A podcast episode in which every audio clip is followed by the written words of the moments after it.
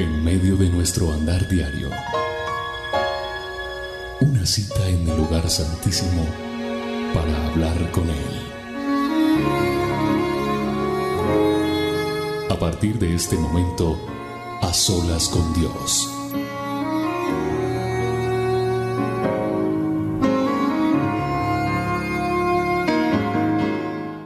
Hola a todos, bienvenidos a este A Solas con Dios. Yo soy William Arana, la voz de las dosis diarias, y es un honor, es un privilegio tenerte aquí conectado a esta hora, en punto de las 7, hora de Colombia, 7 de la noche, y pues aquí estamos. Ustedes yo no sé qué horario tendrá donde me está viendo o escuchando, pero qué bueno que nos pongamos esta cita siempre y tengamos un alto en el camino.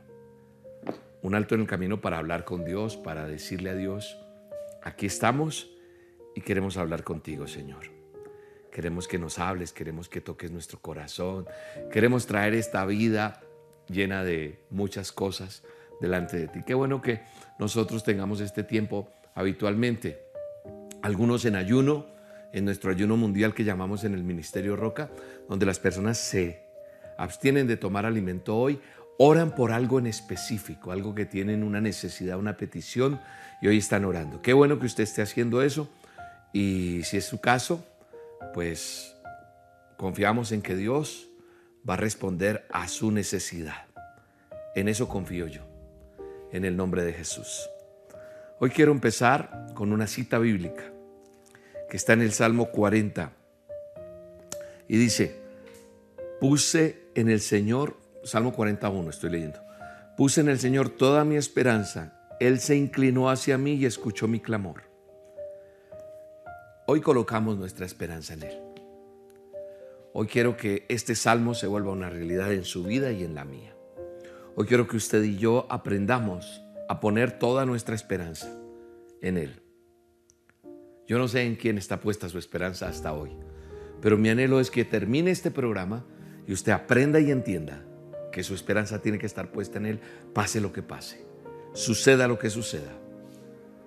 A veces no es fácil esperar en Dios. Hay una canción que dice, esperar en ti difícil sé que es. Mi mente dice una cosa, mi corazón dice otra. Pero qué bueno que usted y yo aprendamos a tener esperanza en Dios. Porque cuando nosotros actuamos por nuestra cuenta, no dejamos que Dios obre, pues las cosas tornan otro sentido y no sabemos esperar en Él. Dice el salmista David, quien escribió este salmo, dice que Él puso en el Señor toda su esperanza, toda su confianza, y dice que el Señor lo sacó de esa fosa de muerte, de ese lodo de pantano. Así que qué bueno que usted y yo hoy oremos a Dios. Orar es hablar con Dios. Que usted y yo clamemos a Dios y le digamos, Señor, vamos a esperar en ti. Yo pongo toda mi esperanza en ti. Y digámosle, Señor, aquí estamos delante de ti. Gracias por este día. Gracias por todo lo que ha pasado hasta el día de hoy en mi vida. Gracias, Señor. Aún lo equivocado que he estado, dile. Aún mi pasado que no fue el mejor. Gracias porque hoy estoy aquí con vida, orando y hablando contigo. Gracias, Señor. Hoy vengo delante de ti, dile, Señor. Hoy vengo para que me hables. Hoy vengo para que toques mi vida. Hoy, Señor, manifiéstate en este a solas. Dile, Señor, sé respuesta para muchos. Aprendamos a compartir la bendición. No seamos egoístas. Digámosle, Señor, hoy en este a solas Háblale a las personas que necesitan escuchar este mensaje. Toca la vida del que tiene que ser sanado hoy, Señor. Hoy venimos delante de ti porque hasta aquí hemos confiado en ti. Esperamos en ti, Señor. Hoy, Señor, creemos firmemente lo que dice tu palabra en el Salmo 41.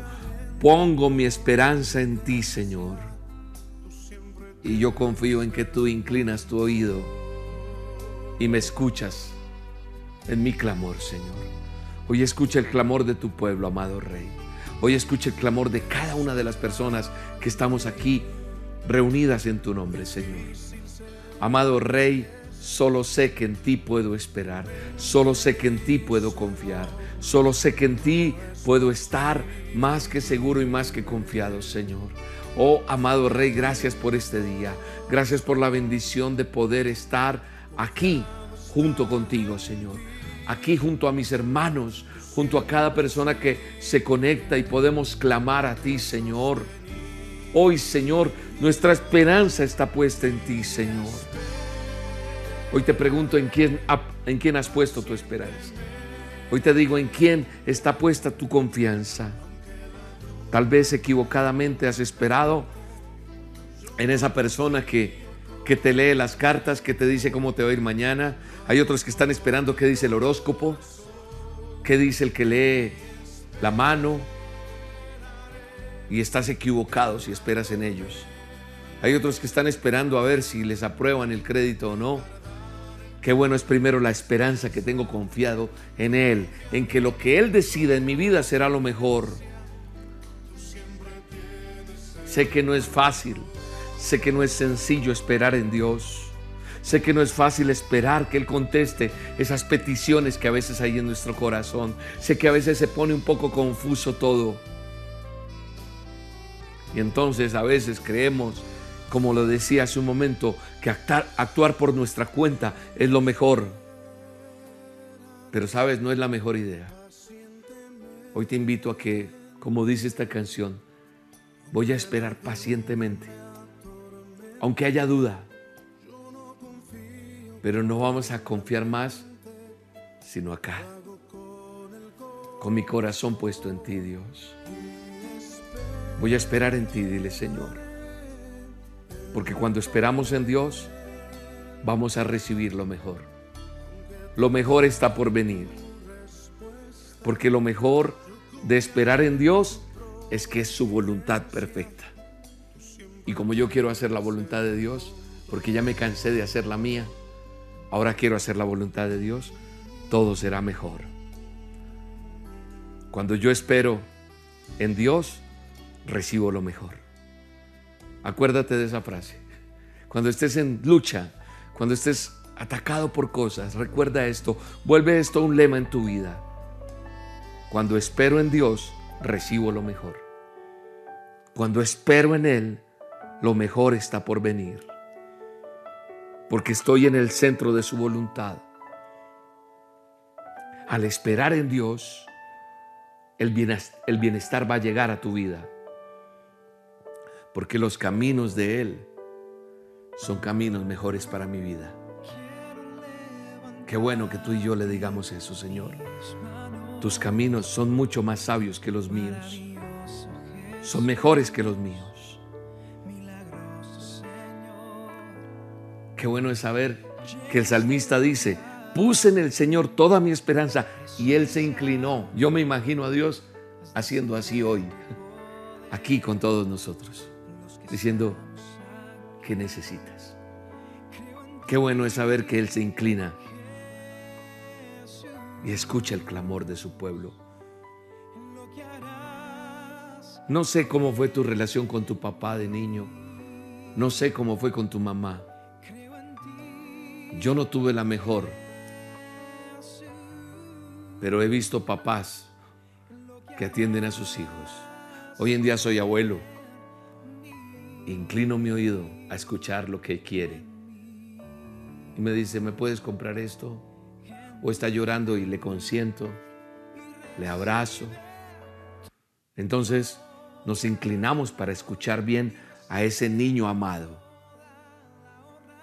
Y como te digo, tal vez te pasó como a mí cuando niño. Yo hubiera querido que mi papá me ayudara, me apoyara, me consintiera, me abrazara, me diera consejos. No pasó, pero aquí estoy restaurado para restaurar.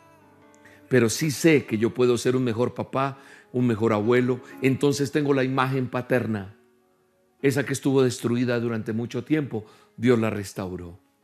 Y entonces, yo cuando me imagino ese niño que se acerca a papá y ese papá se inclina porque le interesa oír o entender lo que su hijo le está diciendo. Y eso inquieta ese corazón. Amigo, amiga, de la misma manera, de esa misma manera, de esa misma forma, Dios está con nosotros hoy. Porque Él no es el papá que tuvimos nosotros terrenal, no. Su amor es mucho más grande. Su, su amor es indescriptible. Su amor es inmenso. Él no es un Dios distante.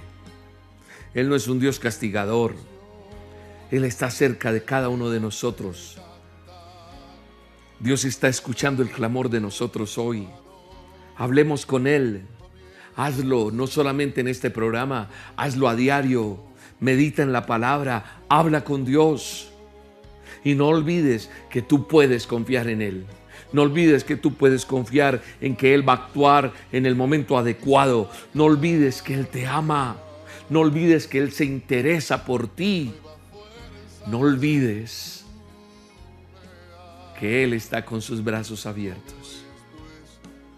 Todo eso lo hace el amor de Dios. Nunca dejes de esperar en Dios. Puse en el Señor toda mi esperanza él se inclinó hacia mí, escuchó mi clamor y sigue diciendo el salmista, me sacó de la fosa de la muerte, del dolor, del lodo, del pantano me sacó, puso mis pies sobre una roca y me plantó en terreno firme. Tal vez hoy no estamos en un terreno firme, ¿verdad? Tal vez estás que no sabes si te hundes él va a hacer eso contigo, te va a plantar en un terreno firme.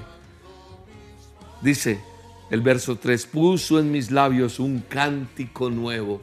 Cuando uno está restaurado, cuando uno está lleno de salvación, cuando uno estuvo en peligro y está rescatado, uno canta de alegría.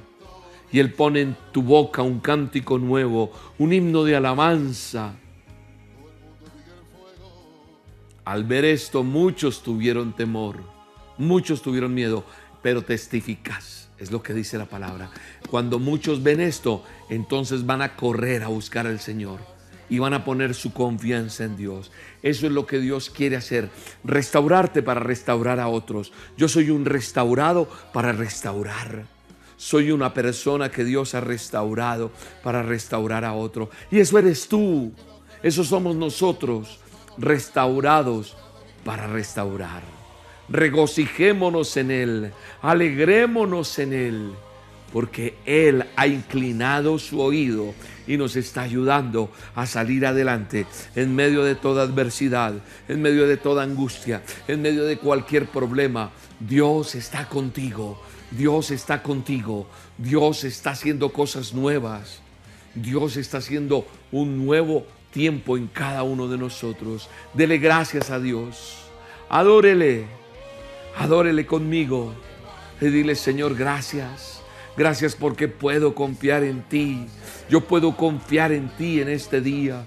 Yo puedo, Señor, sostenerme en ti porque tú me das fuerzas, tú me das aliento, Tú infundes aliento a mi alma, a mi vida, a mi ser para caminar contigo, para seguir adelante, porque todo es posible para el que cree en ti. Y yo creo en ti, amado Rey. Yo creo en que tú estás haciendo nuevas las cosas.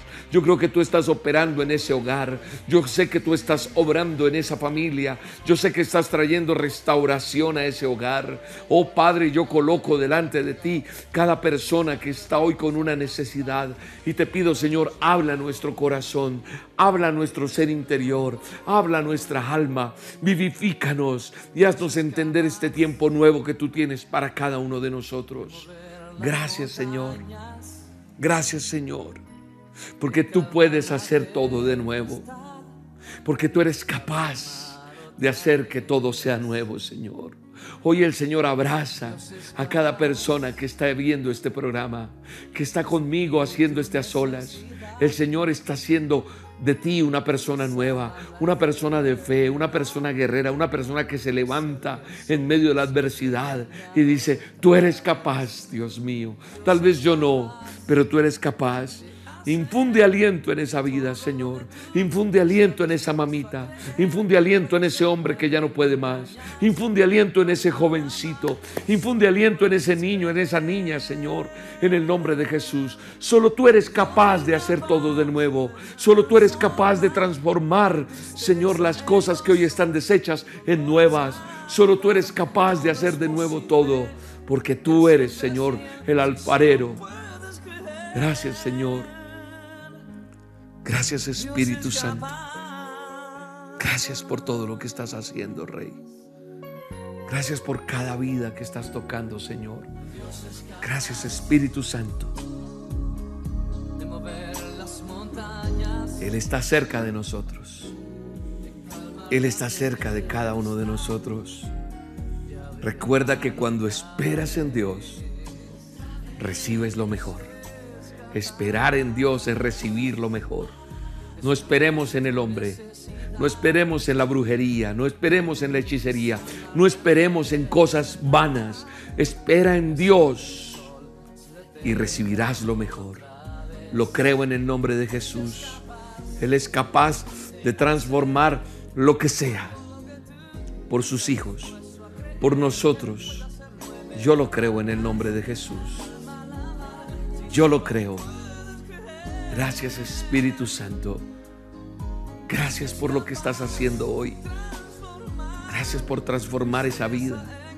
Gracias por la sanidad que le das a, ese, a esa persona. Gracias Señor por, por los que estamos hoy reunidos en tu nombre, porque estás obrando. Estás haciendo cosas maravillosas, Rey. Gracias Espíritu Santo. Mi alma te alaba y te bendice, Rey. Gracias por todo, Señor. Gracias, Espíritu Santo. Y dile, Señor, ¿qué tienes para mí hoy, aparte de lo que ya me has hablado? Porque este, este programa apenas está empezando. Y Dios tiene cosas para todos y cada uno de nosotros. Dios quiere hablarnos más. Dios quiere que yo te cuente algo para que aprendamos a depender de Dios. Quiero hablar de algo en este a solas que el Señor inquietó para este día. Quiero hablarte de una historia real que sucedió por allá en el año 2004 con una persona que se dedicaba al montañismo, a escalar. Y este montañista se volvió un orador de motivacional él, estoy hablando de una persona americana, Aaron, Aaron, eh, Aaron Ralston. No sé si sabes de quién estoy hablando, pero ahorita que te cuente más de él vas a decir, ah, yo sí vi esa película. Ah, yo sí leí el libro. Ah, yo supe de esa noticia. Aaron Ralston publicó su autobiografía bajo el título Entre la espada y la pared. Y en esa autobiografía, en ese libro, Ralston explica cómo llegó a amputarse su brazo. Él mismo se amputa el brazo para poder salir del lugar. Yo sé que ya muchos dicen, ah, ya sé de qué va a hablar William. Otros de pronto no tienen ni idea, pero no importa. Él tuvo que amputarse el mismo su brazo para poder salir del lugar en el cual había quedado atrapado. Esta historia que es impresionante, por cierto, también fue llevada al cine. Yo vi la película, no sé si usted la vio, la película se llama 127 horas. Así la conocí yo en español. No sé cómo se conocerá en otros idiomas o en inglés. Se la recomiendo. Es una historia real. Eh, en el año 2010 se, sacó esta película, 127 horas, inspirada en la historia real de, de Aaron Ralston. Y al reflexionar en la historia de este personaje, acerca de cómo se corta su brazo para poder liberarse, entonces surgen preguntas. ¿Qué tiene que ver esto en estas olas? Ya lo vas a entender. Este hombre se cortó su brazo, él mismo. Se lo amputó para poder vivir. Y ya te voy a contar un poquito más la historia, pero te invito a que leas el libro. No me está dando nada el Señor por, por hacerle publicidad, pero yo me baso en historias para, para aplicarlas a nuestra vida. Yo te quiero preguntar, ¿tú qué estás dispuesto? Es más, yo me cuestioné y me pregunté y dije, William, ¿a qué estará dispuesto usted, William? A quitar de su vida, a cortar de su vida para seguir viviendo. ¿Qué estoy dispuesto a quitar de mí? ¿Qué haría yo por salvar mi vida? Y te transfiero esa pregunta a ti. ¿A qué estás dispuesto? ¿A qué estás dispuesta a cortar de tu vida para seguir viviendo? Aquí hay una enseñanza en la historia de, de Ralston. Pero quiero que miremos, porque a mí me gusta siempre basarme en el manual de instrucciones cuando traigo una enseñanza. Las dosis todas tienen una enseñanza de historias, pero tiene una, un asidero donde yo me paro en la palabra de Dios, en las promesas de Dios. Gracias, papá. Mira lo que dice eh, perdón, Marcos 9, 4, 3. Marcos 9, verso 43. Dice, si tu mano te hace pecar, córtatela. Más te vale entrar en la vida manco que ir con dos manos al infierno. Tremendo, ¿no? Ojo, no va a coger usted ahorita ahí. Deje que yo le explique un poco en este a solas la situación. Pero quiero basarme en, o sea, porque a mí me hizo pensar mucho esta historia. Me hizo reflexionar y yo dije, voy a llevarla a las olas. Yo me encierro siempre y le digo, Señor, en el lugar donde yo preparo las dosis, donde preparo los mensajes, los a solas, siempre digo, Señor, ¿qué quieres hablarnos? Voy a contarte un poquito la historia de, de Aaron Ralston. Ingeniero mecánico. Nació en el 75. Él se dedicó a practicar el montañismo de tiempo completo, o sea, se dedicó.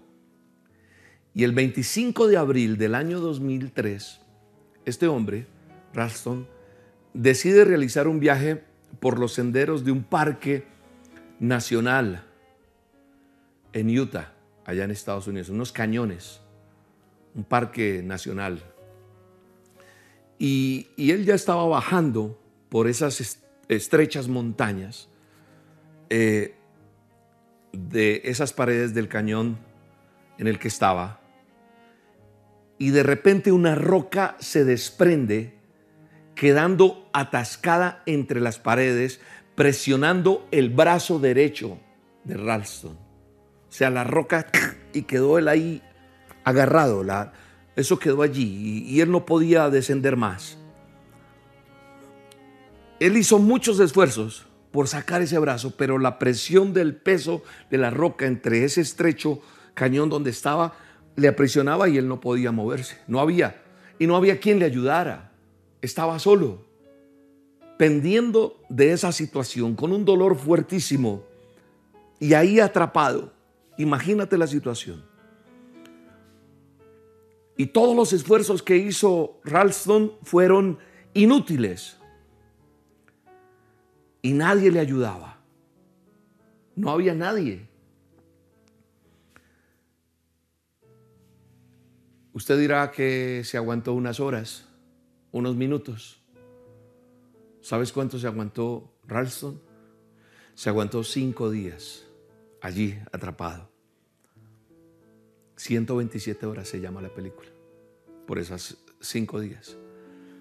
Deshidratado, delirando ya, a punto de morir.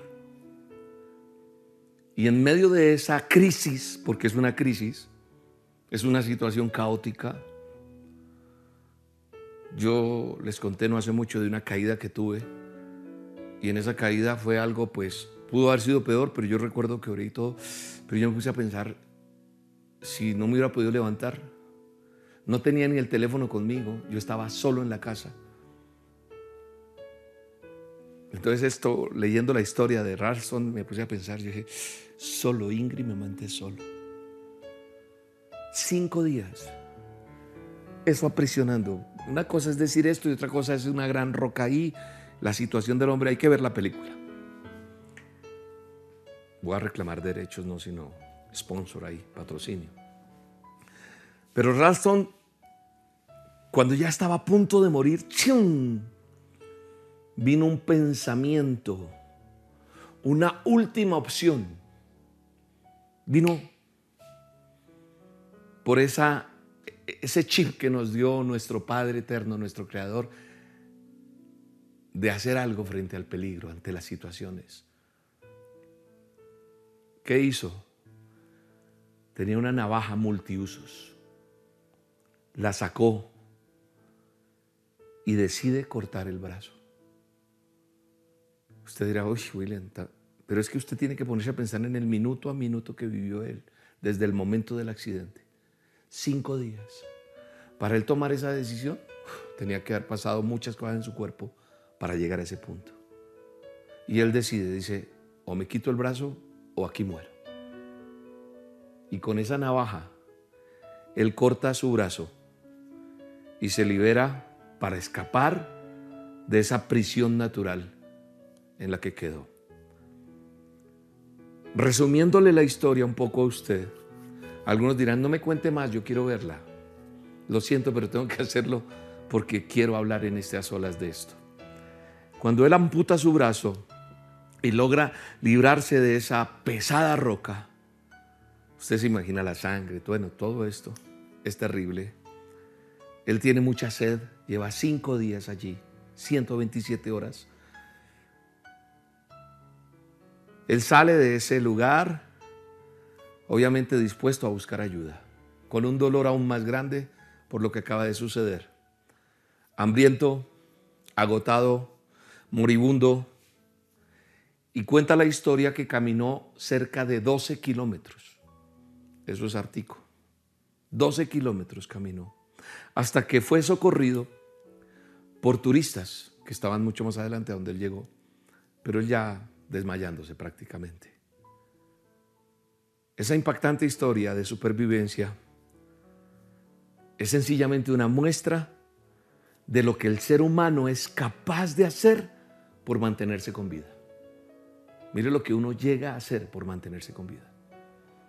Yo he visto otras películas de un accidente aéreo donde, bueno, dirá William, usted por qué ve esas cosas, pero son de supervivencia. ¿Cómo han tenido que llegar a hacer cosas para sobrevivir? Bueno, la pregunta es, ¿a, ti te podrá parecer terrible? ¿Cómo yo no sería capaz de quitarme el brazo? No, porque tú estás hablando desde tu comodidad. Pero en una situación de emergencia, tuvo que hacer esto. Ahora, la pregunta es, ¿qué hubiera pasado si, este hombre no toma la decisión de, de amputarse el brazo? Pues muere. Y no solamente muere, yo no estaría hablando de él tal vez usted no se estaría enterando.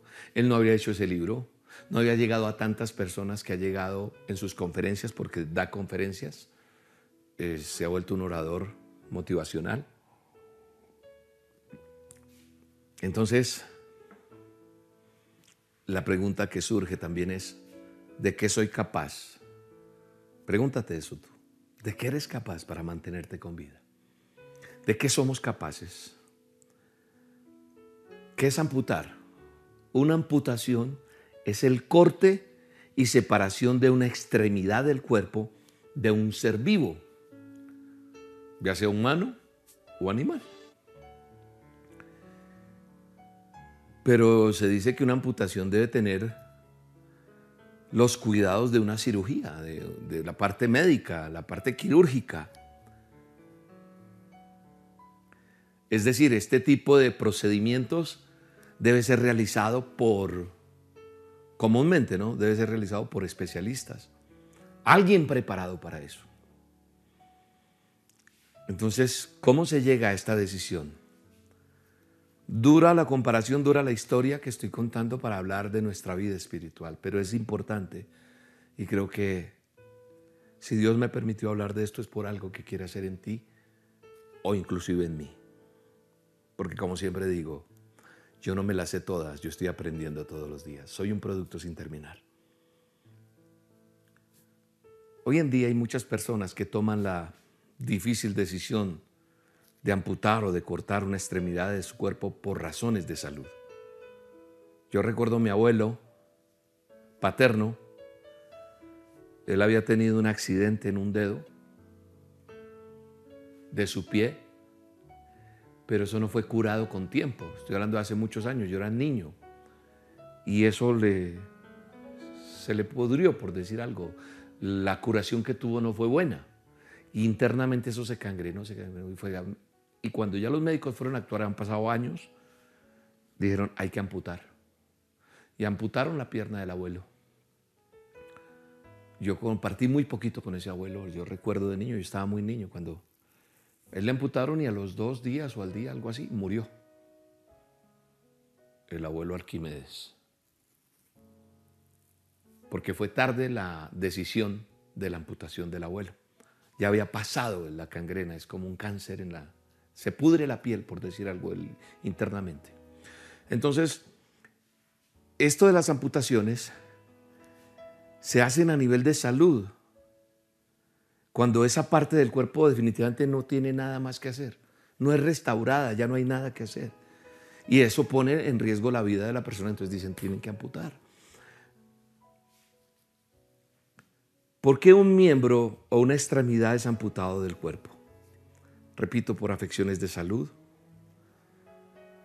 una persona diabética, cualquier golpe que se dé es peligrosísimo eh, por accidentes, por traumatismos, por manipulación de maquinaria pesada, por estirpar un cáncer, un tumor, por deficiencias congénitas. En, en, cualquiera de esos casos que yo estoy mencionando, la recuperación física del que es amputado suele ser difícil, ¿sabe? necesita una fisioterapia para que se adapte a ya no tener ese órgano. De hecho, hay personas que les han amputado y sienten todavía su extremidad, sienten todavía. Y, con todo y eso, la recuperación que se dice que más cuesta es la parte emocional. Es lo más duro. Y eso se debe a que el amputado llega a pasar un proceso similar al duelo por la pérdida de un ser amado. Mira todo lo que conlleva una amputación. Yo te conté en, en unos minutos la situación de este señor. Y ese proceso se enfrenta a sentimientos, a frustración, a tristeza, a rabia, angustia, a depresión, a dolor, hasta que lo acepta la persona. Hasta que lo acepta y se adapta y se sobrepone. Esto me hace pensar en tantas personas que uno ve por ahí, tan normal, que han tenido que pasar procesos como estos, ¿verdad? Es una decisión difícil. Y es aplicada cuando es la única opción para que se pueda seguir viviendo. Si no se hace eso, no podría vivir.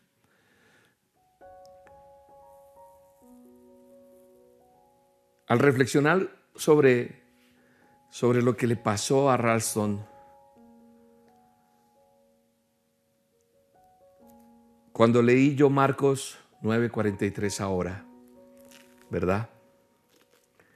Que yo estaba leyendo, si tu mano te hace pecar, córtate, más córtatela, dice, más te vale entrar en la vida manco y querer ir con las dos manos al infierno. Y dice, y si tu pie te hace pecar, córtatelo. Más te vale entrar en la vida cojo que ser arrojado con los dos pies al infierno.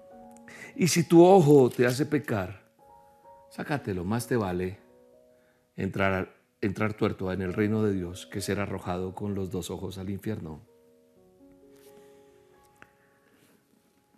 No te vayas porque no he terminado. Entonces te va a decir, William está mandándonos a amputarnos. ¿Qué está pasando? Esto es una locura déjame darle conclusión a este tema que es importante.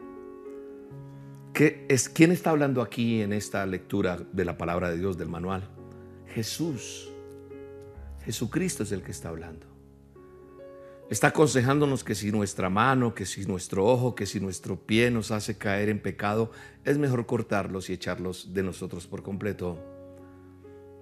Pero sin duda alguna, el Mesías, el Maestro, Jesús, no se está refiriendo a amputarse partes del cuerpo para no pecar. Lo que en realidad Jesús se refiere es a aquellas cosas que hay en nuestra vida que nos hacen tropezar. Sí, que, que afectan negativamente nuestra relación con Dios. Esas cosas que son consideradas como un miembro de nuestro cuerpo. ¿Por qué? Porque tal vez son muy importantes para ti o para mí, pero que nos afectan y nos están haciendo daño. En nuestro caminar nos vamos dando cuenta de que existen cosas que están arraigadas a nosotros como los miembros de nuestro cuerpo. Y aunque forman parte de nuestro ser, quizás esas cosas no están, te están haciendo o nos están haciendo daño, impidiéndonos avanzar y crecer en el propósito que Dios tiene. Entonces ahí está la difícil tarea de si corto con eso o continúo con eso. O vamos a dejar que eso siga haciendo daño. Y tomar esa decisión de cortar con aquello que nos hace pecar. Entonces hoy tú y yo tenemos que identificar eso que nos impide crecer en nuestra relación con Dios. Porque tal vez están existiendo cosas en tu vida o en nuestra vida que nos están haciendo daño y nos están manteniendo ahí sin avanzar y no vemos el mover de Dios, el poder de Dios en nuestra vida, porque tenemos cosas que no hemos sacado de nuestra vida, no las hemos amputado, no las hemos cortado y te mantienen ahí paralizado sin creer en el propósito de Dios. ¿Qué puede ser?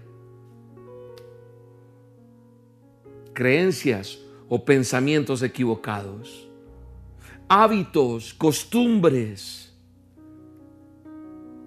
adicciones, vicios, cosas que practicas y que te descontrolan.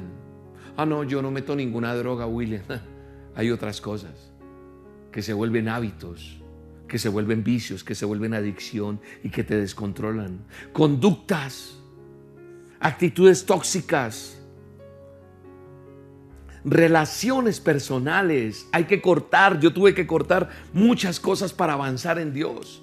Amigos que te están haciendo daño, nexos amorosos, sentimentales que te están hundiendo. Entonces es importante notar que todas esas cosas nos están haciendo daño y tienes que identificarlas y están relacionadas con tu forma de pensar Y sabes una cosa, para cortar o sacar de tu vida esas cosas que te hacen pecar, debes empezar por cambiar tu forma de pensar. Eso que te está haciendo pecar, tienes que pensar acá y decir, aquí tengo que cambiar. Mis pensamientos tienen que cambiar, porque esto me está llevando al pecado. ¿Sabes? Cuando Jesús está ahí en Marcos 9:43 en adelante diciendo que si el ojo te hace pecar, te lo saques. Está hablando, por ejemplo, del ojo como la lámpara de nuestro cuerpo y que va a influir en todo nuestro ser. Porque en nuestra vida tiene que haber luz o tinieblas. Entonces, ¿qué están viendo? Lámpara es a mis ojos su palabra, pero también mis ojos, ¿qué están viendo? ¿De qué te alimentas? ¿En qué andas? ¿En qué estás? Ahí es donde nosotros tenemos que aprender a identificar. Mire lo que dice Mateo 6, 22. Dice, el ojo es la lámpara del cuerpo, por tanto, si tu visión es clara, todo tu ser disfrutará de la luz. Pero si tu visión está nublada, todo tu ser estará en la oscuridad. Si la luz que hay en ti es oscuridad, qué densa será esta oscuridad. Entonces, aquí Jesús está hablando del ojo en sentido figurado y mostrándonos que en el ojo es la lámpara del cuerpo y que esa influencia va a llenar todo nuestro ser. ¿De qué forma estás viendo las cosas? Y aquí está representado el ojo de esa forma. Eso quiere decir que si nuestra forma de ver las cosas están en tinieblas, debemos de sacarlas para evitar que nos hagan daño. Tenemos que hacerlo para evitar que nos hagan daño. Si no lo hacemos, tarde será. Si tu ojo te hace pecar, sácatelo. Marcos 9:47. Más te vale entrar tuerto en el reino de Dios. Entonces, si ves el ejemplo, Jesús afirma que es mejor entrar en la vida sin un ojo, un pie, una mano, que con ambos miembros ser arrojados Esto está mostrándonos las graves consecuencias que pueden venir si no cortamos con esas cosas que nos están haciendo caer constantemente en pecado. Muchas personas conocen eso que les está afectando su vida, tanto física, tanto emocional, espiritual pero no se atreven a quitarlas. Era necesario que yo te contara la historia de este montañista, tal vez para que entiendas un poco hasta dónde nosotros tenemos que sobrevivir. En lugar de eso, hay gente que hace oraciones, Dios, quítame esto o aquello, ayúdame, Señor, es que yo no puedo, no.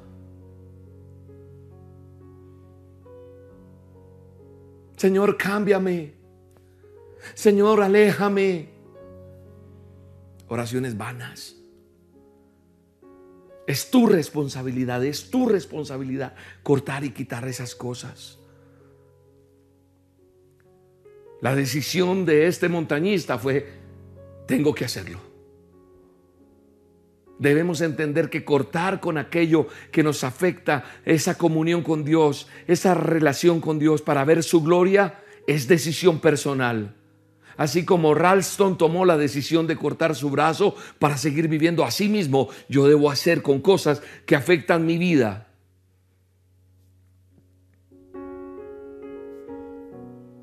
En la escritura que leí de Marcos 9:43, el 40, Jesús nunca dijo que Él cortaría aquello que nos hace pecar, pero dijo que tienes que quitarlo tú mismo. Dijo, quítalo, córtalo. dijo que nosotros debemos hacerlo. Solo tú puedes cortar aquello que te está haciendo daño. Solo tú puedes cortar eso que te está alejando de Dios. Solo tú puedes cortar eso que te aparta de su voluntad. Tal vez va a ser difícil. Tal vez significa una pérdida. Tal vez va a ser muy difícil pero te aseguro que a largo plazo traerá resultados de bendición. Dios espera que nosotros entendamos el precio que tienen las bendiciones eternas y que ese precio implica sacar aquello que nos hace volver atrás. Cuando yo pienso en las bendiciones de Dios, pienso en cosas que son perdurables él nos, Él nos está ofreciendo entrar en la vida, en la vida de bendición, el reino de Dios. Cortar eso que solo Dios allí te está redarguyendo tu espíritu, tu corazón, tus pensamientos. Tú ya sabes Dios por qué te puso aquí para ver este programa. Eso que vas a cortar va a traer grandes bendiciones en tu vida y sobre todo va a salvar tu alma. Son decisiones, Padre, en el nombre de Jesús. Quita lo que tienes que quitar de nosotros, pero no espero que tú lo hagas, sino que tomemos decisiones hoy que hoy las personas que escucharon este a solas, que están en este a solas, que tú les quieres bendecir, que tú quieres sanarles, que tú quieres bendecirles en todas las áreas, hoy entiendan que hay cosas que hay que cortar, pero que no debemos esperar, Señor, quítame esto, sálvame, aléjame, no, sino que yo tomo la decisión, ya no más, ya no vivo yo, eres tú el que vives en mí. Yo estaba hundido en el alcohol, yo estaba hundido en las drogas, yo estaba hundido en un mundo lleno de, de pecado y tomé una decisión, dejé todo eso. Dije, no más, todo esto No, yo es que yo los voy a salvar a ellos. No, yo tengo que alejarme y tengo que equiparme en Dios. Tomé una decisión, costó mucho. Costaron cosas económicas en mi vida. Yo estaba en el mundo secular, en las agencias de publicidad, muy bien rankeado. Ya me llamaban muchísimo a grabar, me llegaba dinero, pero había droga, había alcohol, había lujuria, había pecado. Dejé todo eso. Pasó un tiempo, perdí aparentemente para muchos, pero hoy puedo decir que gané y que tengo victoria en Él. Con todo respeto, si mi testimonio te sirve, hazlo porque vas a ver los resultados en el nombre de Jesús. Él quiere hacerte de nuevo, pero tú tienes que cortar con esa relación. Tú tienes que cortar con ese vicio. Tú tienes que cortar con esa adicción. Tú tienes que cortar con eso que estás mirando. Tú tienes que cortar con eso en el nombre de Jesús. Ya tomas la decisión, yo lo creo, y vas a ver lo que viene a tu vida. Dios no ha podido obrar en tu vida porque hay cosas que no has cambiado. Y como no las cambias, Él no entra a trabajar en lo que tiene que trabajar en ti. Tienes que aprender a soltar y a esperar lo que Dios tiene para ti. En el nombre de Jesús. En el nombre poderoso de Jesús. En el nombre poderoso de Jesús. Yo lo creo. Yo creo que Dios está haciendo algo en ti. Yo creo que tú ya empiezas a tomar una decisión. Yo te escucharé contándome lo que Dios hizo en ti cuando tomaste decisiones. Corta lo que tienes que cortar y no permitas que, que se pierda tu vida que se pierdan las bendiciones que Dios tiene. En el nombre de Jesús lo creo. Gracias Señor por estas olas. Gracias por este tiempo. Gracias por las bendiciones que nos das. Gracias por lo que nos enseñas, Señor. Gracias por tu amor, por tu misericordia. Gracias porque tú estás en nosotros, amado Rey. Bendigo, Señor, a cada familia en el nombre de Jesús. Bendigo a cada persona. Padre, ayúdalos a seguir adelante en el nombre de Jesús. Gracias por este tiempo. Ahora, Padre, oro por diezmos y ofrendas, por lo que tú tienes en este alfolí para bendición de este ministerio, para seguir adelante, para no claudicar, para bendecir a aquel que da con alegría. En el nombre de Jesús, yo creo lo que dice Malaquías 3:10. Se cumple en cada persona que da un diezmo, da una ofrenda. Esa es una promesa tuya a tu pueblo. Abrirás las ventanas de los cielos y llegará la bendición y la provisión, llegará la medicina. De donde no hay, saldrá vendrá aún mejores cosas. Multiplicarás, bendecirás en el nombre de Jesús. Lo creo, en el nombre de Jesús. Para hacer su donación, su diezmo, su ofrenda, ingrese a esta página, elministerioroca.com. El Ministerio Roca. Ahí deslizas el, el botón donaciones y ahí está el paso a paso. También lo puedes hacer a través de Bancolombia en este número de cuenta, número de convenio, o también lo puedes hacer a través de la app de Bancolombia, la sucursal virtual, o acercándote a un corresponsal bancario. O acerca tu teléfono a este código QR de Bancolombia y lo puedes hacer a través de tu móvil. Lo puedes hacer también a través de la cuenta de Da Vivienda. Tenemos cuenta de ahorros en Da Vivienda y lo puedes hacer ahí. O en Estados Unidos, el Bank of America. Bank of America el número de cuenta aparece aquí para que hagas tu transacción o utilizar dos aplicaciones que se usan mucho allí en Estados Unidos, Cell o Cash App. En Cell usas el correo donaciones usa arroba el ministerio roca y en Cash App utilizas este código QR o el correo signo pesos el ministerio roca usa. Lo puedes hacer con todo cariño.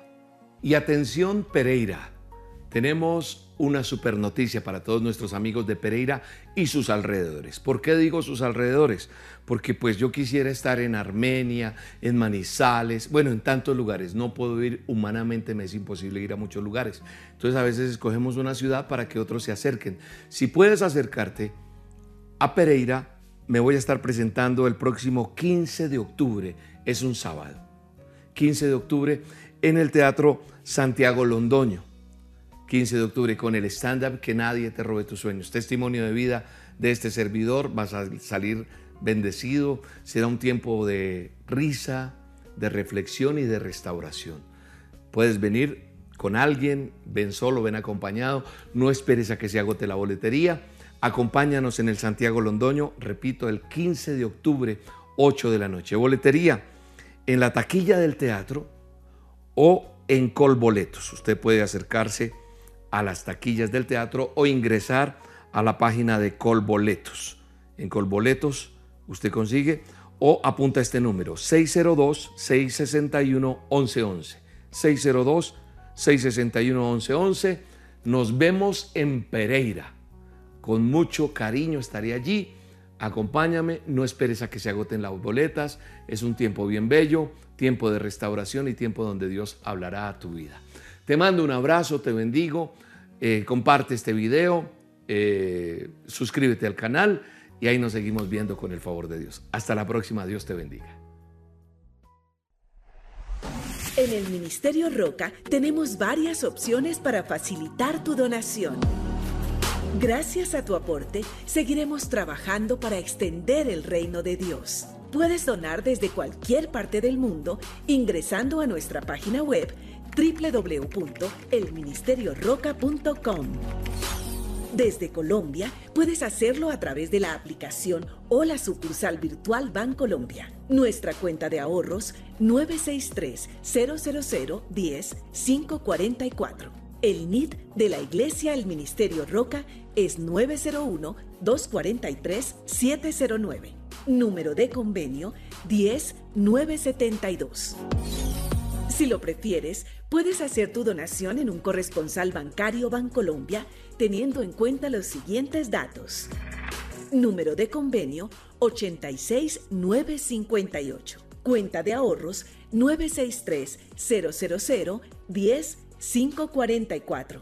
Recuerda que la referencia es tu número de cédula. O lo puedes hacer fácilmente escaneando nuestro código QR.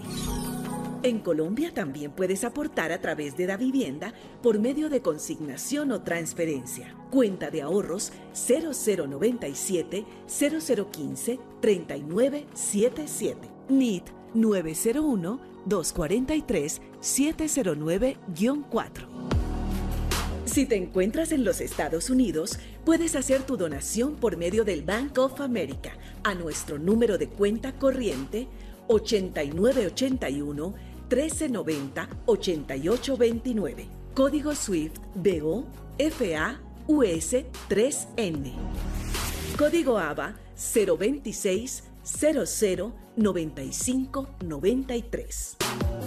Otra excelente opción es el sistema de pago electrónico CEL. Para ello, debes escribir nuestro correo electrónico donaciones arroba elministerioroca.com por medio de Cash App, signo pesos, el Ministerio Roca USA o escaneando este código QR. Gracias por bendecir este ministerio. Oramos por tu vida y tu familia. Estamos seguros que seguiremos avanzando y llegando a más personas con el mensaje de Dios que cambia vidas. El Ministerio Roca, pasión por las almas.